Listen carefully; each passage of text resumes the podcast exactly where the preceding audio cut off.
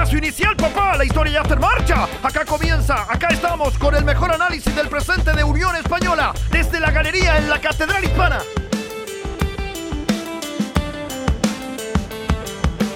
Ocho partidos, dos ganados, uno empatado, cinco perdidos. El registro eh, del entrenador Jorge Pelicer en Unión Española, algo que se va a estar jugando en el próximo partido del equipo ante la Universidad de Chile. Seguramente la continuidad o no del entrenador, pero también con un presente dirigencial que inquieta, sobre todo cuando uno ve a jugadores que eh, se les impide jugar. Es el caso de Benja Galdame. Es un presente, la verdad, bastante terremoteado el de Unión Española en lo futbolístico, en lo dirigencial y que comenzamos a hablar en esta nueva edición desde la galería en la Catedral Hispana. Gonzalo Ramos, bienvenido ¿Con qué sensaciones en estas semanas, tanto en lo deportivo como que también en lo que ocurre en los escritorios de nuestra dirigencia? Hola Josué, Pato, ¿cómo van todos? Eh, Napo, con la misma mala sensación que venimos arrastrando hace, hace hartos días. Tuvimos en un principio la ilusión de que de que la Unión podía tener un, buen desempeño desde el inicio del campeonato y vemos que el equipo no anda, vemos que el cuerpo técnico no está rindiendo lo que nosotros pensábamos o lo que queríamos que rindiera y más encima esto se complementa con la parte dirigencial que para variar está haciendo todo mal, así que la sensación es bien negativa de cara al partido que viene contra la U. Sería muy fatalista hablar de eh, crónica de una muerte anunciada y sobre todo contigo Pato que, que siempre fuiste el más optimista en todo sentido me atrevería a decir, pero las cosas que pasan hoy en día y en estos dos aspectos que hemos resaltado, lo dirigencial, lo futbolístico, nadie puede decir no lo vimos venir, porque son prácticas habituales y porque el rendimiento futbolístico, ok, pasó ya el torneo pasado, donde a Pelicer no se le exigía nada, pero ya llevamos una fecha en la que el equipo tampoco ha demostrado mucho. Buenas Josué, buenas Chalo. Eh, sí, inquieto, la verdad, muy difícil de, seguir creyendo con, todo este panorama y, también inquieto por lo que dicen ustedes fuera de la cancha, no se ha mostrado tampoco algo bueno, ha sido más, más bien preocupante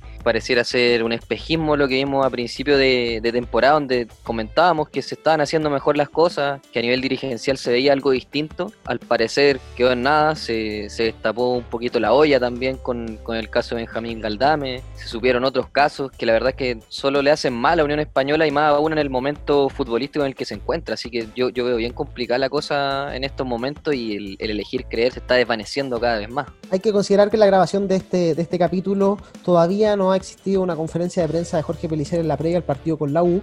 Por lo tanto, no sabemos eh, cuál es la opinión del técnico respecto a la situación de Benja Galdame. Va a jugar, aunque no tenga arreglada su situación contractual, o no lo va a utilizar por orden de la dirigencia. Por ahora lo de Galdame sigue trabado, se le hizo una propuesta, eh, él realizó una contraoferta a la dirigencia y la dirigencia no la ha respondido. O sea, por ahora el jugador sigue terminando contrato a fin de año, pudiendo negociar con algún equipo de forma libre a mitad de esta temporada y es un jugador que es un activo económico que podríamos perder en lo pronto también. Es uno de los jugadores tal vez desde que se fue Carlos Palacios, por ahí con Víctor Felipe Méndez, de los demás proyección o a los que más rédito económico le puede sacar, sobre todo si consideramos que por un delantero un jugador más ofensivo y se paga mucho más que por un volante, me refiero al caso de Méndez. Ahora, hay muchas aristas en este tema. Lo primero, eh, y ya voy al tema dirigencial propiamente tal, es que tenemos un entrenador chalo que obedece, obedece a su jefe como que pareciera tener miedo Pelicer de quedarse sin trabajo, de rebelarse, son los mismos motivos que llevaron a la dirigencia a despedir a Ronald Fuentes, porque un entrenador, lo hemos comentado acá, que se plantó frente a los dirigentes y les dijo, no, yo no estoy de acuerdo con ciertas cosas y no quiero que sean así, no ha sido un consenso dirigencia-entrenador eh, y no me parece, bueno, Ronald Fuentes despedido.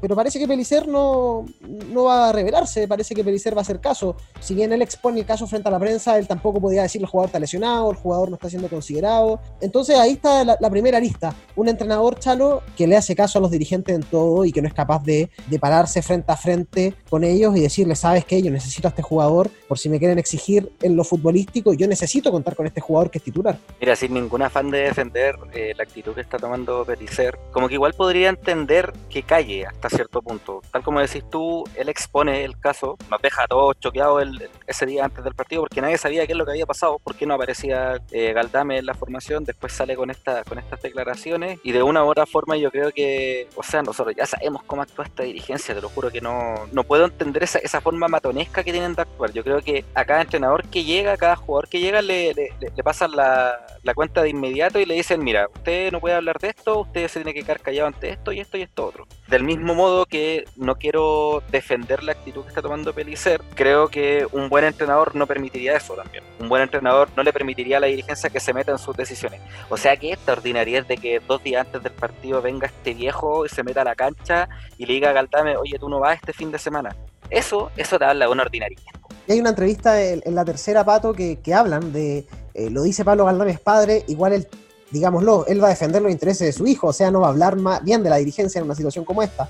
Pero dice, actitud matonesca y actitud gangsteril la de estos dirigentes. Sí, matonesca, gangsteril y, algo que ya se ha visto antes, ya sabemos cómo opera Baquedano, el mismo caso de Valdivia que se, ventiló hace muy poco tiempo, que también había quedado mal, mal parado Baquedano, le, le están jugando una mala pasada, yo encuentro que es terrible y que demuestra que Unión Española opera simplemente como una empresa, o sea, no, no puede ser que a un día de un partido importante, porque jugar contra Melipilla era, era un partido importante para Pellicer, si perdía, ya ven cómo estamos hablando ahora, se le complicaba mucho las cosas y aún así no le interesa, no le interesa el resultado del equipo, no le interesa que, haya un trabajo en la semana, entonces, ¿qué se puede esperar? O sea, por no firmar un contrato que más encima se iba a finalizar en diciembre, o sea, tenéis cuántos meses para hablar del tema, lo dejáis sin jugar y, más encima Galdames, que ya sabemos lo que es la familia Galdames en Unión Española, entonces me parece lamentable y, la verdad es que obviamente eso también afecta al, al plantel en lo anímico. El Pato dice que la Unión actúa como una empresa, pero como una empresa de 1980, donde no se respetan a los jugadores, a la gente, donde la dirigencia hace lo que quiere, donde estamos hablando de... Pero te sorprende, te sorprende porque a, mí no me sorprende. En lo absoluto. Y, pasa en Unión Española, y pasa en Colo Colo, lo vimos a mitad de temporada, o sea, al final acá hay un factor común que ha habido durante todo este estos años y que se llama Jorge Segovia. Porque yo recordaba, eh, lo conversábamos en la interna nosotros, eh, eh, lo tiró la, la, gran radio cooperativa eh, como una nota interesante con Rodrigo Ureña. Él en el 2012 tenía 18 años. El gerente era el despreciable Johnny Atchwell, que es el símil de Baquedano hoy en día, cumple la misma función. En plena Libertadores Sub-20, yo personalmente una Libertadores Sub-20 que viví como un hincha más de ese equipo, la transmitía Fox, me acuerdo, el equipo jugaba muy bien, con Gatás, con Bustos, con Saavedra, con Donadel, con Nava, y para qué seguir nombrando, en verdad, con Guerra en portería, etcétera. Y con Ureña en medio campo, que, que era uno de los jugadores que estaba haciendo sus primeras apariciones porque era más chico que el resto del plantel que llevaba un poco, un poco de tiempo más en primera. Y a Ureña le dicen antes de la semifinal, tú no firmas contrato, él no tenía contrato profesional, tú no firmas este contrato y no juegas en la semifinal. Y ni siquiera no juegas, te vas de vuelta de Perú a Chile. Y Ureña, es eh, una decisión muy consciente de no querer firmar un contrato de 120 mil pesos mensuales, 120 mil pesos mensuales.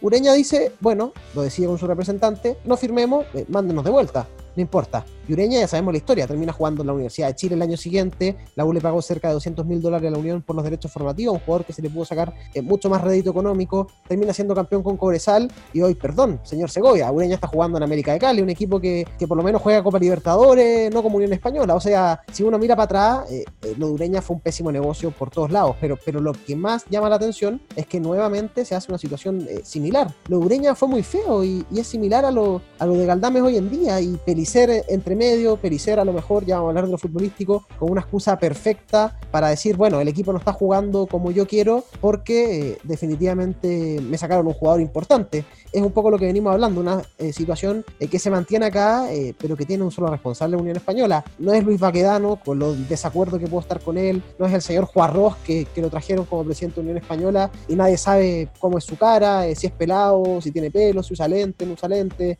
si mide un metro noventa, no, no tenemos idea que es el señor Juarros. Esto tiene responsabilidad eh, un nombre directo que Jorge Segovia. Hay que recordar qué actitudes toma Segovia, por ejemplo, cuando es interpelado en Twitter. Él actúa de la misma forma en Twitter que actúa en la vida, en la vida real. Eh, si alguien le pregunta algo que no le parece o le, da un o le da una opinión o un comentario con el cual él no está de acuerdo, eh, viene el viejo y te bloquea. Entonces, eso es lo mismo que hace él en la práctica, su forma de actuar, más bien dicho, en, que ha tenido en Unión Española. Viene un, viene un medio, la otra vez me parece que, no me acuerdo, creo que era la clave, eh, no les permitió más el ingreso al estadio. Viene alguien a a, interpelar su, su forma de actuar y sale el caballero tirando comentarios en cualquier parte, que no, bueno, la verdad es lo vimos comentando cosas sobre el imperio chino, del coronavirus, y ya el viejo está en, otra parte, está en otro plano, ¿cachai? Entonces, efectivamente, la actitud que toma Jorge Segovia es la que toman posteriormente sus secuaces, que son, en su momento fue Johnny Ashwell, un nefasto, en, la actualidad Paquedano, otro nefasto, que viene más encima con una carga anterior en su trabajo que ya es nefasto, entonces él, él parece que escoge con pinzas precisamente a personas que van a actuar de de la, en la misma línea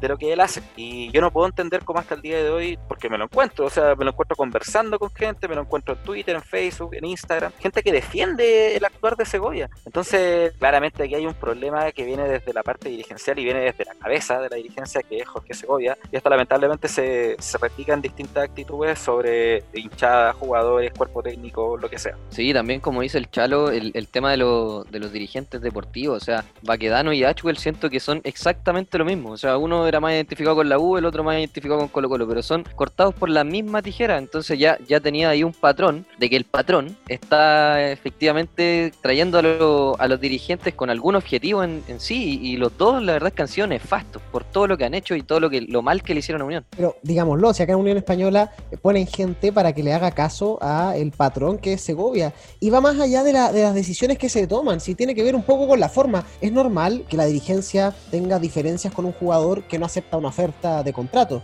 Es súper normal. Pero lo vas a dejar sin jugar en un partido eh, importante porque necesita ganar. Fue, fue Mufan Live, ya vamos a hablar de eso. Necesitábamos ganar con Melipilla, pero en un partido estamos en abril, termina contrato en diciembre. Va a dejar al jugador sin tener minutos, lo va a mandar a entrenar con los juveniles. La verdad que se hace un poco inexplicable las decisiones que ellos toman de forma autoritaria. Y es de forma autoritaria. Pasó con Ureña, pasó con Ronald Fuente, pasó con Ronald Fuente. Voy a ventilar acá algo. Conversé con Ronald Fuente, como este podcast es poco escuchado, Ronald Fuente no se va a enterar de lo que voy a decir ahora. Yo conversé con Ronald Fuente y le dije, profe, ¿usted hubiera aceptado lo de la dirigencia si le hubieran dicho a Galdames no lo haga jugar? Ni cagando, me dijo. Pero ni cagando. Yo hubiera puesto a Galdames y, y chao. Y bueno, repito, por algo termina fuera de- de- del equipo Ronald Fuentes. Y acá no es que uno sea viuda de Ronald Fuentes, pero para pasarnos a lo futbolístico, Gonzalo, este equipo con Ronald Fuentes uno pretendería o, uno pensaría que, podría volar. Con Pelicer eh, no hay una idea. Muy buena persona, Pelicer, muy educado. eh, le hago una pregunta cortita y me responde cuatro minutos en conferencia de prensa. Maravilloso. ¿Sabe qué? El mejor eh, periodista contrato con la prensa, lo que usted quiera. Pero el equipo no juega nada. un poco lo que, lo que imaginamos en algún momento. Un equipo retrógrado, sin un 10 y cayendo en pecados. La verdad que lo que se vio el fin de semana pasado con Melipilla, con un live nuestro que fue Mufa, eh, pero que lo vamos a volver a hacer porque nos fue bien. Eh, bueno, la verdad que el fútbol mostrado fue horrible. Y en ese live nosotros hablábamos, o, yo lo planteaba, ganar 1-0 es muy mediocre. Y perdimos 2-0. O sea, ganar 1-0 para mí ya era, chuta, rajuñaste una victoria, rajuñaste tres puntos contra un recién ascendido en Santa Laura. Y en definitiva, Chalo, el partido se perdió. Sí, pues, bueno, tal como estáis diciendo, lo habíamos conversado antes. Yo creo que a mí me sorprende mucho que en este partido puntualmente, o sea, a diferencia de otros tantos más que también jugó muy mal la Unión, no hubo ninguna decisión acertada. O sea, desde el minuto, antes de empezar el partido, ya todas las decisiones fueron erróneas, ¿cachai? Unión no juega nada. eh, el único partido, me parece, hasta el momento que donde he visto a una idea de juego ha sido contra Wander, eh, la, primera fecha, y hasta por ahí nomás. O sea, ni siquiera estoy hablando del partido completo. ¿Sabéis que hasta con el Nano Díaz yo sabía que jugaba la Unión, pues, ¿cachai? O sea, y él era, un- era horrible, o sea, la Unión jugaba muy mal. Eh, Era un equipo que era, ojalá nunca más se vuelva a repetir en la historia del fútbol chileno, por el bien del fútbol chileno. Pero por último, yo sabía que jugaba. No, Aquí no tengo idea me, me qué gustaría a mí enfrentarme con un equipo del Nano Díaz, pues al menos sabéis que no te va a atacar y que se va a defender y de alguna forma. No sé si que no se repita en el fútbol chileno, al menos en Unión que no se repita. Pero es cierto, es cierto, eh, ese equipo del Nano Díaz tú le veías ahí a las duplas de, de laterales que pasaban y que tenían cierta idea, pero acá me parece porque nosotros decíamos ya, eh, vamos a ver, Pato, cómo anda Juan Pablo Gómez de contención. Puede funcionar como puede que no funcione, pero en definitiva terminan siendo señales que el hincha ve y dice, chuta, parece que nuestro entrenador estaba confundido. O sea, un lateral lo pusiste de central, te rendió de central, quisiste probarlo de, de- de volante, teniendo más jugadores ahí. La verdad que noto un poco de confusión en, su cabeza, señor Pelicer. No, y lo peor de todo es que más encima lo pone de contención, que yo creo que es la posición en la que está más poblada de jugadores. Entonces, ¿para qué? ¿Cuál es la necesidad de poner a Juan Pablo Gómez e improvisarlo de contención? Claro, él después en conferencia de prensa dice, me parece que Juan Pablo hizo un partido correcto, no aportó en la mitad de cancha. Va a rendir porque es un buen jugador, pero no es, obviamente no es en la posición en la que él juega. O sea, mejor ponerlo de lateral por Mañasco o de central, porque el mismo Platero lo vimos como jugó. Lamentable el rendimiento de Platero, a mí sigue sin convencerme. Quería pensar que, que lo de Quito había sido porque llevaba muy poco entrenamiento en el cuerpo, pero hoy demuestra que al final no, es- no era el jugador que necesitábamos. Y también me quiero detener en eso, o sea, las gestiones de la dirigencia, cómo tenía dos centrales extranjeros, usando dos cupos de extranjeros para dos centrales que no, no te dan para que sean titulares en el, en el fútbol chileno. O sea, tiene que ser Tomás más Galdame y uno más, y seguramente va a ser Mancilla o el mismo Juan Pablo Gómez por lo que hemos visto. Y esos dos centrales, ¿qué va a pasar con ellos?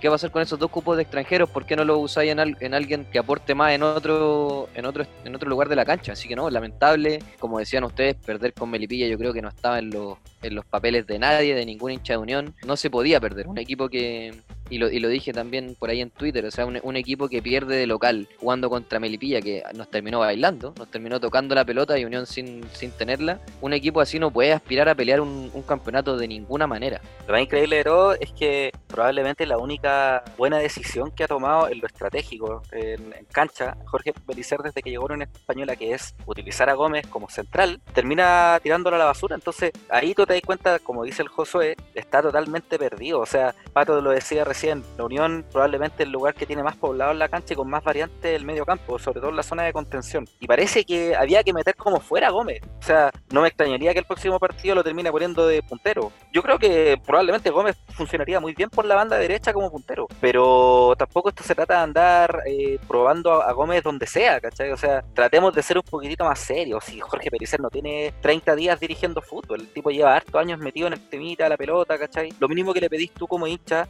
es que sea un tipo sensato y, que actúe de forma coherente, porque yo no he visto nada de coherencia en, hasta el momento en, en sus planteamientos en Unión Española. Quiero que, retomemos lo futbolístico, pero me, me, quiero quedar un poco en la, en la persona de Pelicer, un entrenador que dicen que podría irse después del partido con la U si es que se pierde. Yo no sé si Segovia, con lo orgulloso que es, va a echar a un entrenador después de perder con la U. Reconocer que contra su, maxi, que su máximo enemigo te votó al entrenador que trajiste para reemplazar al otro entrenador con el que te enojaste.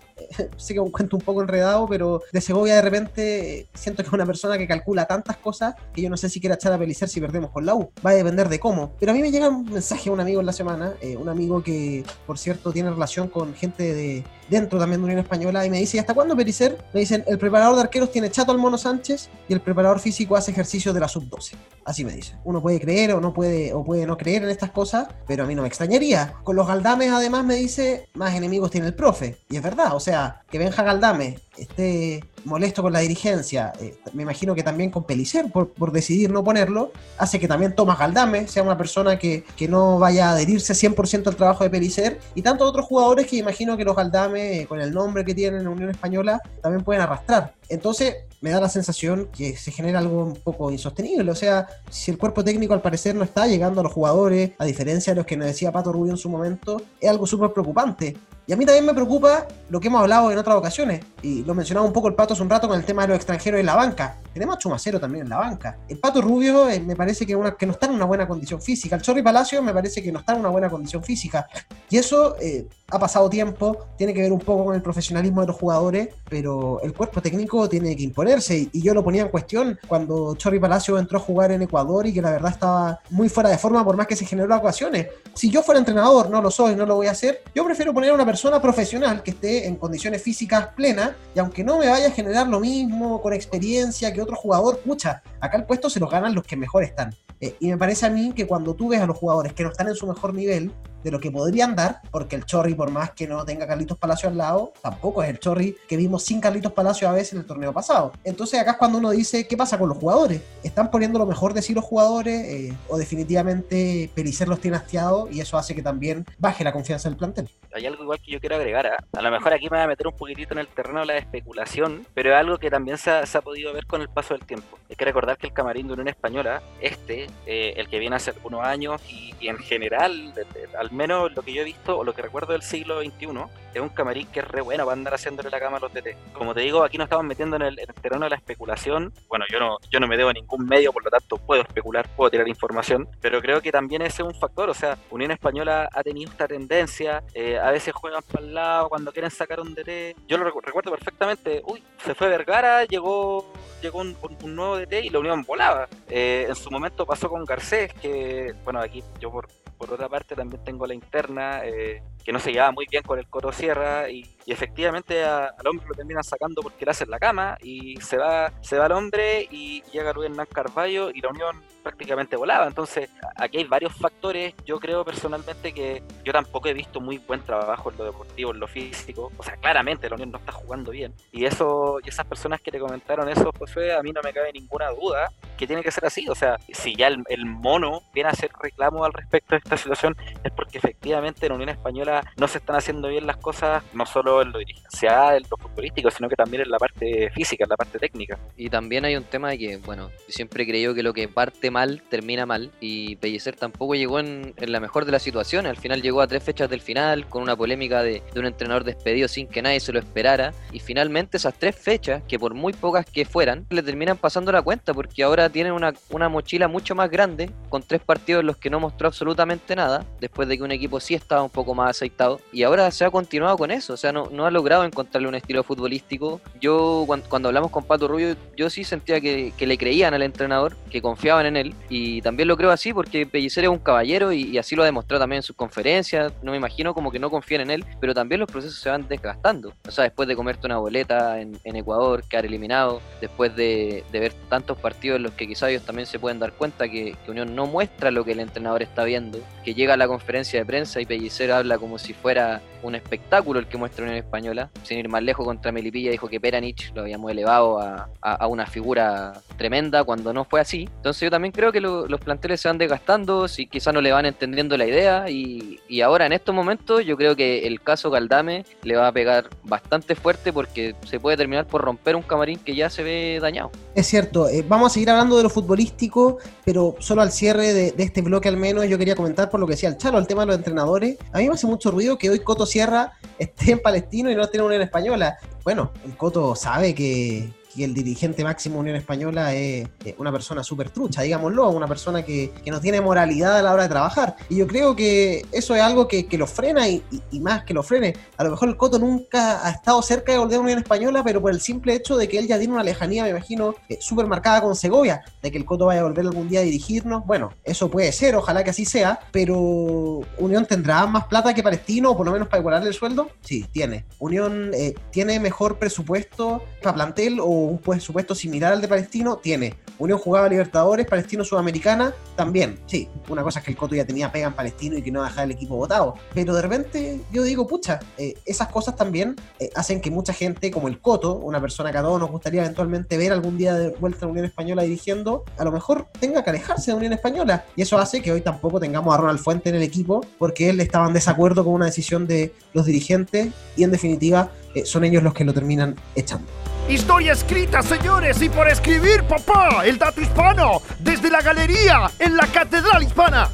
Bueno, eh, pero hablemos de lo que viene, eh, proyectarnos un poco eh, lo que va a ser el partido el día lunes con la Universidad de Chile en el Teniente de Rancagua, Gonzalo Ramos, el dato hispano, que tiene justamente varias cifras de Unión Española visitando a la U en un estadio que no es el que al menos tiene inscrito, porque no tiene estadio la Universidad de Chile, en el Nacional, eh, Gonza. Y sí, Josué, precisamente a eso apunta el dato hispano de esta jornada, que bueno que haya recalcado eso de que la U no tiene estadio porque es un equipo que no tiene casa, qué bueno que lo recalques. Eh, claro, como mencionaba, en el, en el siglo XXI, y bueno, hace bastante tiempo en el la, U ha, hecho de local eh, en el Estadio Nacional y muchas veces inclusive también utilizando nuestra casa, Santa Laura, para estos fines. En este sentido, eh, a contar del siglo XXI, es decir, desde el año 2000 en adelante, Unión Española visitó a la U en cuatro oportunidades en un estadio que no era el Estadio Nacional, consiguiendo dos empates y dos derrotas. Curiosamente, los dos empates que registró Unión Española contra la U jugando como visita eh, se dieron en el Estadio Santa Laura. Uno fue el año 2008 y otro el año 2014 y las dos caídas fueron en primera instancia el año 2000 2008 en el antiguo Regional Chile Deportes de Valparaíso, actualmente Elías Figueroa Brander, en un partido que acabó con victoria azul por dos goles a cero, y el 2010 en un insólito partido también eh, en el Estadio Monumental, donde la U le gana a Unión Española por cuatro goles a tres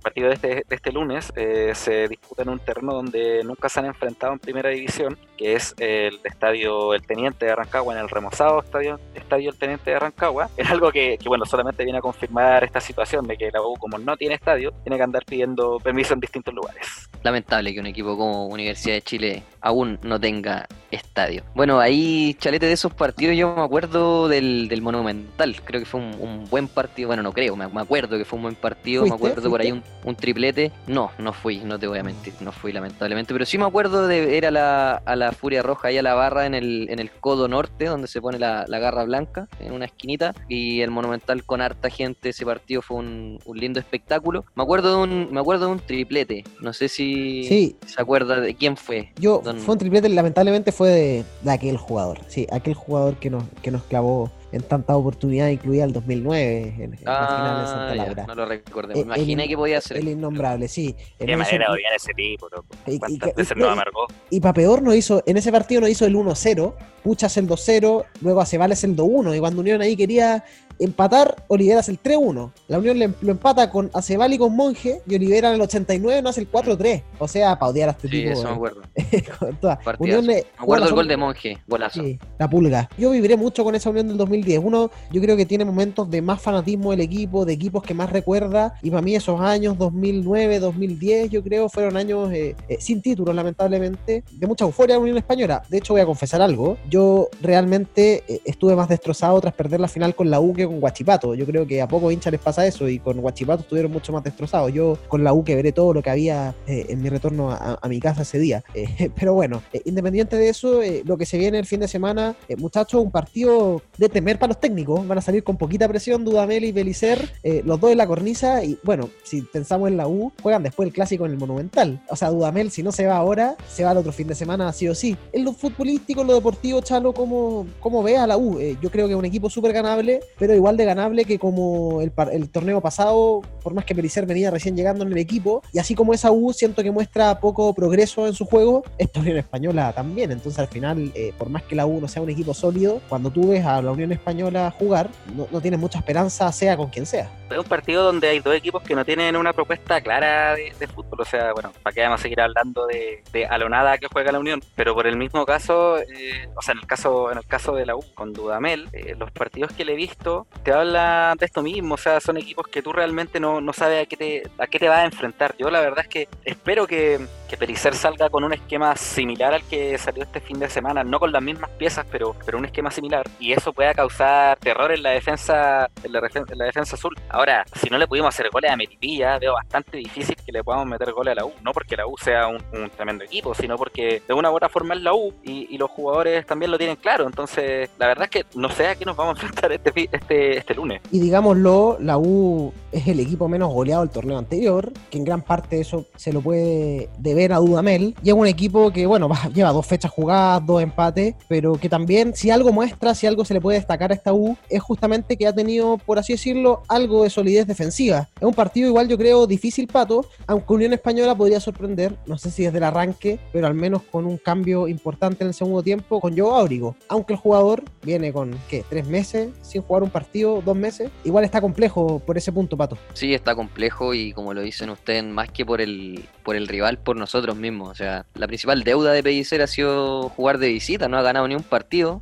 lo ha perdido todo. De hecho, los que me acuerdo, Cobresal, la U, Independiente del Valle y Calera. Entonces, yo la verdad ya no sé qué esperar. Me imagino un, un 0 a 0 o un 1 a 1 aburridísimo, con muy poca llegada al arco. Creo que mm, mi tendencia a creer se está disolviendo cada vez más con lo que, con lo que se ve con Pellicer. Me acuerdo el partido de el último que jugamos en el Nacional, esperaba mucho de Unión y terminó mostrando muy poco. Así que yo la verdad voy con las expectativas muy bajas. Los dos entrenadores están con mucha presión. Como siento que el que pierde ya lo echan. Y si empatan se van los dos. Así que yo no me imagino un partido muy atractivo para la vista de la gente. Eh, empecemos a proyectar un poco lo que, lo que va a ser el partido. Eh, cómo va a jugar Unión Española. La verdad que Pelicer seguramente nos va a volver a sorprender. Eh, ¿Con quién deberá jugar Galdame? ¿Con Gómez o con Leguizamón? Doy esas dos opciones, Chalo, porque yo a Platero lo dejo fuera. Si Leguizamón muestra un poquito de lo que mostró el torneo pasado, yo prefiero que juegue él con Galdames y tener a Gómez de lateral derecho. Pero no sé qué piensas tú de cómo se va a conformar el bloque defensivo ya felizmente con el regreso de Jorquera, porque digámoslo, la arena fue eh, uno de los puntos bien bajos también en ese partido con Melipilla eh, y demuestra un poco lo que veníamos conversando. O sea, la arena es un jugador que, te va a dar para ahí nomás, pues, porque la verdad que no va a poder suplir a un lateral titular en determinados momentos porque no da para eso. Bueno, Leguizamón, el que vimos en el partido contra Milipilla, fue un desastre. Eh, un tipo pasado varios kilos de peso, muy lento, pero que así todo mostraba mucho más que Platero. Lo de Platero ya es... Tampoco podemos quemarlo mucho porque es un tipo que tampoco ha tenido tantas oportunidades, pero no, no, está para jugar un partido mucho menos contra la U, donde claramente sabéis que le van a presionar un poco más que lo que te presionó Milipilla. También concuerdo contigo en lo de Gómez. Creo que ya, ya, fue esto de andar improvisando con él en distintas posiciones. Si no está en su mejor momento o, en un buen nivel de Guizamón, ¿por qué no pensar en él también en Gómez como central? Pero ya andar improvisando con él en otras posiciones, yo lo veo, lo veo que es un absurdo. Por una parte, por otra, me parece que Mañasco no es más de lo que ya hemos visto. Yo creo que Gómez sí es más que Mañasco, eh, al menos por la banda diestra. Y bueno, también considerando lo que estoy hablando de la arena, a mí ya me parece que es insólito lo que pasa con ese jugador porque pareciera ser que es un tipo que ni siquiera quiere jugar. O sea, aún así tú querías que se fuera a Pavés, pues aún así. Sí, pues, obvio, por supuesto que sí, porque no me gustaba Pavés. Pero quién iba a jugar si ¿Por quién iba a jugar? Pero por eso estaba apelando a que trajeran un jugador más, y por eso trajeron a Jorquera. ¿Y Jorquera es más que Pavés? Ahí, entre, veo a. A, mí me parece sí. O sea, lo que pasa es que ahora no lo hemos, no lo hemos, podido, no lo hemos podido ver en su mejor Más que la arena, sí o sí. A mí me gusta, a mí me gusta eso al menos lo tenemos claro. Oye, pero es que es como lo que pasa en la Universidad de Chile. La U, eh, me, llama mucho la atención ese caso. Dejó ir a sus dos laterales por viejo, a Matías Rodríguez y a Jan Boseyur. Y se quedó sin lateral izquierdo, no tiene lateral izquierdo la temporada. Y lateral derecho, la U, bueno, trajo a Andía. Ahí sí pudo suplir a, Matías Rodríguez. Pero es como vas a sacar a un jugador o vas a impedir que renueve porque tienes a una mejor opción. Eh, y para mí Jorquera tampoco ha sido una mejor opción. Perdón. Ya se hizo expulsar un partido y cometió un error grosero en otro partido. O sea, Tenéis toda la razón, pero tenéis que pensar que recién estamos empezando esto. Y así como a Pavés tuvimos que padecer varios partidos malísimos de Pavés, porque una cosa, ya, o sea, yo, yo me puedo tratar de sacar la, subjetividad, ¿cachai? Eh, yo tengo bastante claro que nunca fue un jugador de mi agrado, pero en algún momento yo sí soy capaz de reconocer que Pavés anduvo muy bien, sobre todo en, ese en ese boom que tuvo la unión con Ronald Fuentes. Pero a mí, a mí modo de ver las cosas, Jorquera, con lo que yo vi en, en Cobresal y con lo que vi de Pavés en la unión, creo que Jorquera es un mejor jugador, es un mejor elemento que Pavés. Por supuesto que creo que se merece el beneficio de la duda, recién ha jugado unos cuantos, cuatro, cuatro partidos, habrá jugado en Unión en este tiempo, y efectivamente se ha visto con algunas complicaciones, pero yo creo que es un jugador eh, en el cual sí podemos llegar a confiar más adelante, o sea, más adelante tampoco estoy diciendo de aquí a,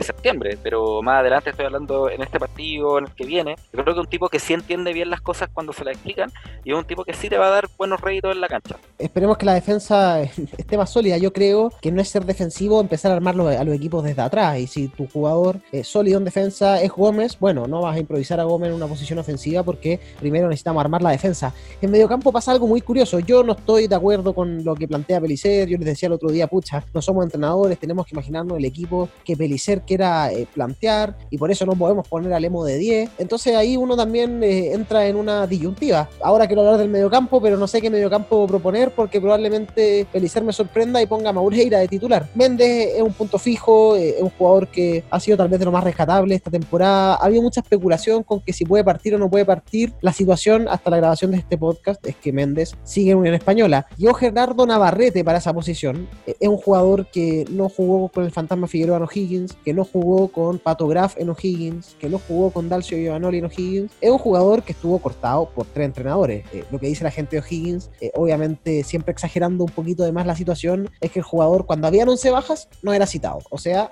demuestra un jugador que, que no es malo, acá no están haciendo un juicio futbolístico, pero que al menos fue muy poco considerado por el entrenador. Es una incógnita es lo que va a hacer Navarrete. Yo recuerdo algo de, haberlo visto en la Universidad de Concepción y me gustaba porque era un jugador que al menos tenía eh, chances también de pisar el área rival. O sea, cuando hablan de un jugador mixto, bueno, era un jugador que igual eh, tú lo podías ver ofensivamente llegar a jugadores a, jugadas ofensivas. Ahora, eh, Pato, no sé cómo ves tú la conformación del mediocampo. Yo creo que un jugador como Villagra sigue siendo necesario para que aporte experiencia principalmente a esa zona del campo, pero lo de Chumacero es inexplicable. Tenemos jugador boliviano que lo trajeron con bombo y platillo. ¿Cuándo vamos a ver a Chumacero de verdad de titular en Unión Española? Y perdón, es un jugador llamado a ser la figura del mediocampo Unión Española y, y ni cerca.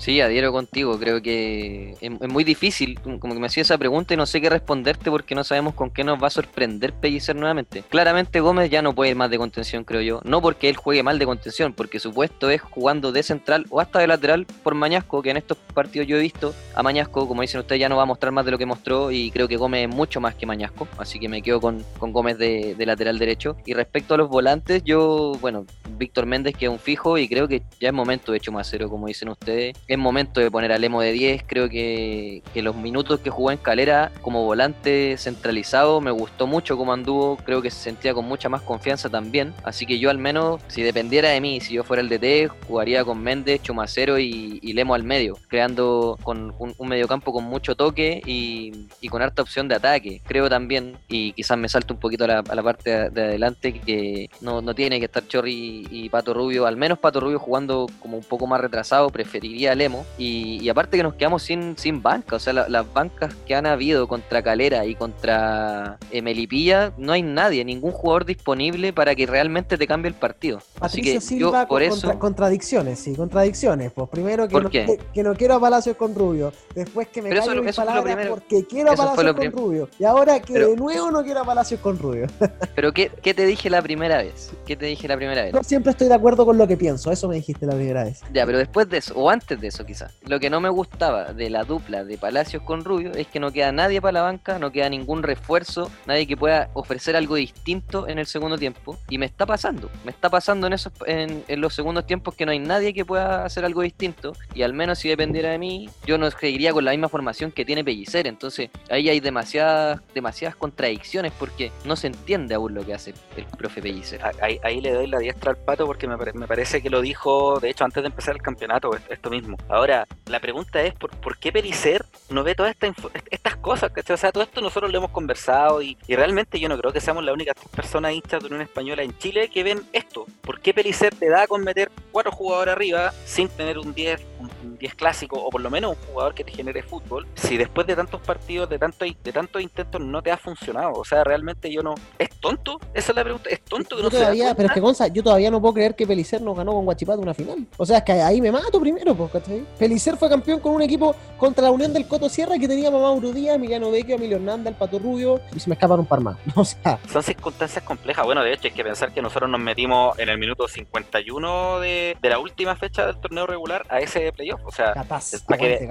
con un partido contra Cobreloa, bueno, da lo mismo. Olvidable partido. La cosa es que eh, es insólito esta serie de, no sé, de, de- de probar que tiene Pelicer. Oye, si Pelicer no está jugando en, en la liga, en la liga de municipal, o sea, está jugando en primera división con jugadores que ya están probados, ¿cachai? En delantera, te vuelvo a repetir, sigo sin entender qué es lo que quiere hacer al no tener un, un enlace. Ya Pato Rubio no te sirvió como enlace porque lo ha dejado, lo ha hecho bajar contra Independiente del Valle el segundo tiempo allá en Ecuador, le funcionó, bajó el Pato, hizo su pega, pero es un jugador que no te va a rendir siempre en esa posición porque no es, él no es, la, no es la posición ideal para él. Tenía un jugador como Lemo que está adecuado futbolísticamente para jugar de 10, para para generar fútbol y, no lo pone, ¿cachai? Y tal como dice el Pato, y esto yo también lo había mencionado en- antes del partido contra la carrera, me da miedo que jugando con estos cuatro jugadores en ofensiva no te queden alternativas para el segundo tiempo, porque si el plan A, que es avasallar con el rival, jugando con cuatro jugadores en ofensiva, en un primer tiempo, ojalá meterle dos, tres goles, si no te resulta, ¿con qué salió el segundo tiempo? Sin ningún afán de desmerecer a Bastián Yañez el fin de semana, que, que me parece que los minutos que estuvo anduvo bastante bien, eh, de lo poco rescatable, de hecho me parece que tuvo la Unión en el segundo tiempo. ¿Él realmente es una alternativa para la Unión? No es una alternativa, o no hay a cambiar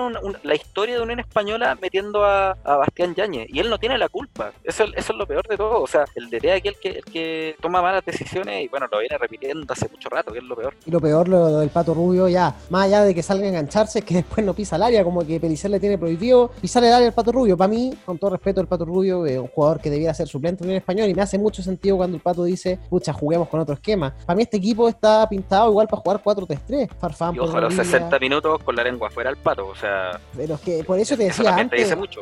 y el técnico muere en la suya, o sea, tampoco... Mm. Eh, no ha hecho si ni un cambio. Ya, Si ya lo va a agarrarse sacar, combos lo con una sacan en el- pared, o sea, sí. no... y lo sacan el minuto 85. Es que cuando el Pato Rubio ha sido 10 también. O sea, cuando tú ves que tu equipo, el 10 termina siendo el Pato Rubio, es porque ya te diste cuenta, y repito, nada contra el Pato Rubio, que de verdad carece de ideas, que no tiene jugadores. Y lo que más me sorprende a mí de todo esto es que se armó un buen plantel. O sea, Pelicer lo reconoció. Cuando el entrenador reconoce públicamente, porque te podéis quedar callado, que hay un buen plantel de jugadores, es porque ya no tenéis más excusa para perder. No tenía excusa. Y se te fue Carlitos Palacio y ni siquiera lloraste porque se te fue Carlitos Palacio. Entonces, ¿qué excusa tiene Pellicer hoy día? Yo repito, para mí debiéramos tener un, 4-3-3, más de sentido lo de Chumacero con Méndez, eh, me gustaría a Lemo ahí, y bueno, eh, creo que a lo mejor nos va a faltar un puntero con, la partida de Carlitos Palacio. Pero bueno, está difícil el escenario, Me, gustaría, por ejemplo, en, ataque, al menos pensándolo así, como decíamos nosotros, Chumacero, Méndez, Lemo. A mí me gustaría ver arriba por una banda Benja Galdames, por la otra Farfán o Ábrigo, cuando esté más recuperado. Todavía no me convence mucho Farfán, nunca ha sido mucho de mi, de mi gusto futbolístico, aunque es un jugador que corre mucho. Y Carlitos Palacio arriba y Pato Rubio el cambio de. Carlitos, Carlitos. Carlitos juega en Inter Perdón, Alegre. Cristian Palacios, Cristian Palacios. Cristian Palacios de 9 y Pato Rubio, el recambio de, de Cristian Palacios, perdón, cuando se, les, se, se canse o. ojalá, no se, ojalá no se necesite, ¿eh? Ojalá no se necesite. Claro, y si, y si no, no sé, yo pondría al Pato Rubio los últimos 30 o el segundo tiempo para, para darle un poco de refresco y que, y que entre alguien bueno de la banca realmente, que, que realmente te pueda cambiar un partido. Y ahí un buen detalle a lo que dice el Pato con respecto al tema Farfán. Yo encontraba al menos que en, en, perdón, en Coquimbo eh, jugaba bastante bien, o sea, era, un jugador importantísimo dentro del esquema de, de, Rivera. En la Unión me parece que no se ha visto mucho, creo que tal como el Pato, de repente al, minuto 60 ya no pasan más por su banda, eh, lo he visto cansado al minuto 60, 65, pero por otra parte también siento que no le juega a favor el esquema. Eh, Farfán es un tipo que necesita harto espacio para correr y teniendo tantos compañeros que lo acompañan en la, parte, la labor ofensiva, eh, en algún momento se choca con ellos y no, y no, le, da, no le da esta alternativa de, pasar y, de, sentirse más, más partícipe del juego. Por otra parte, también siento que él debiera tomar un poquitito la batuta en ese sentido y tratar de involucrarse un poquitito más en, el, en, el, en, la creación del fútbol de Unión y, por supuesto que en la ofensiva. Tal como dice el Pato, y para cerrar con esto, creo que la Unión debiera probar hace rato, ya debió haber probado un nuevo esquema ofensivo. Tres jugadores en el medio, un volante de creación, ese el tercer elemento en el medio, y tres jugadores arriba. Claramente es de esperar que Pericer, no sé si nos escuchan nosotros, pero que le hayan dicho al menos que no, no le está funcionando y no le va a funcionar simplemente el esquema que está planteando. Mandemos el podcast a Pelicer, pero tal vez con lo atrasado que esté el profe, no tenga idea que un podcast, de, no sepa que existe Spotify. No, imagínate, imagínate que te elabora una respuesta. Tres horas de podcast en una pura respuesta.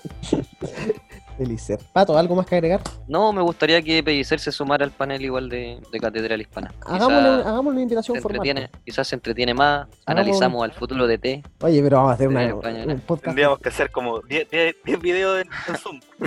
Oye, basta de Pelicer, perdón. Versión extendida. Pero basta de Pelicer, tantos años sin dirigir, o sea, ¿por qué nosotros? ¿Por qué nosotros volver a revivir a un técnico que no ha demostrado nada? La verdad que el partido del lunes puede dejar muchas cosas o no. Yo repito, el orgullo de Segovia, no sé qué, qué le diga eh, para ver si tiene que despedir a Pericer o no después de, caer con la U. Ahora sí, llegamos a perder con la U y, es un resultado categórico. La verdad que no hay mucha eh, vuelta que darle. A mí lo que más me preocupa es que defensivamente ya, ofensivamente no generamos nada pero empatemos, vamos, empatemos los equipos, los partidos 0 a 0. Bueno, eso es imposible porque la defensa en 8 partidos recibió 18 goles. O sea, te habla de que no hay un trabajo ni en ofensiva, que es un poco lo que esperábamos, ni en defensiva, que es algo a lo que al menos, al menos Pericer venía a, suplir respecto a las falencias que tenía Ronald Fuentes. Pero bueno, vamos a estar el lunes atentos.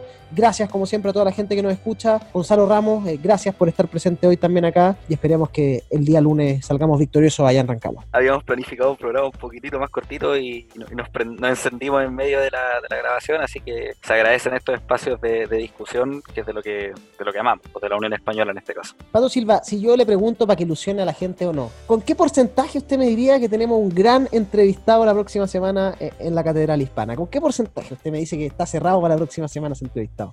Uh, amigo, yo le diría que un 70, 75% me la, me la puedo jugar. Voy a hacer todo lo que esté a mi alcance. Elijo creer en Pato elijan, elijan creer, elijan creer. Voy a hacer todo lo que esté a mi alcance por conseguir ese gran entrevistado que estoy seguro que a la hinchada de Unión Española le va a encantar escucharlo porque es una persona muy querida en, Santa Laura. Un campeón, un campeón. Eso nomás vamos a, podemos adelantar. Pato Silva, gracias. Muchas gracias, amigo. Muchas gracias a la gente por escucharnos, por estar en el live del otro día que terminó siendo mufa, pero se pasó muy bien de todas formas. Un abrazo al equipo también de Catedral Hispana, Marquito. Y ojo, ojo, que se nos viene concurso en estos días. Solo eso puedo anticipar. Se viene concurso de nuestro, quizás nuestro primer auspiciador de Catedral Hispana. Ah, con todo. Mira, está interesante eso. Oye, eh, Yo, quiero, premiar a la gente que llega a los minutos finales del podcast, porque seguramente son muy pocos los que lleguen a estos minutos finales. Si usted está escuchándonos, escriban un mensaje, digan, escuché la parte final, y eso significa que lo vamos a considerar para que se sume un día a un capítulo también de la Catedral Hispana. Ahora, abramos a la gente. Para que sea parte acá de, de nuestro podcast. ¿Les parece, Pato? ¿Te parece, Pato? ¿Gonza? Me ¿Te gusta, parece? me gusta la idea. Totalmente de acuerdo. Un, sor- Perfecto. un sorteo. Ahí está. Bueno, esperemos en esa entonces ento- a estar hablando de, de triunfos y no de derrotas y ojalá de una Unión Española que tenga otra cara. No digo que sea otro entrenador probablemente tal, pero que al menos en la cancha muestre otras cosas. Gracias a toda la gente. Un gran abrazo. Vamos Unión, vamos arriba. Eh, esto se saca adelante y esperemos ver al equipo ahí en las posiciones de avanzada del campeonato nacional. Gracias a todos los que siguen Catedral Hispana. Un gran abrazo y nos vemos en una próxima edición desde la galería. Pitazo final, papá. Ya es historia. El más completo análisis de la actualidad de Unión Española. Desde la galería en la Catedral Hispana.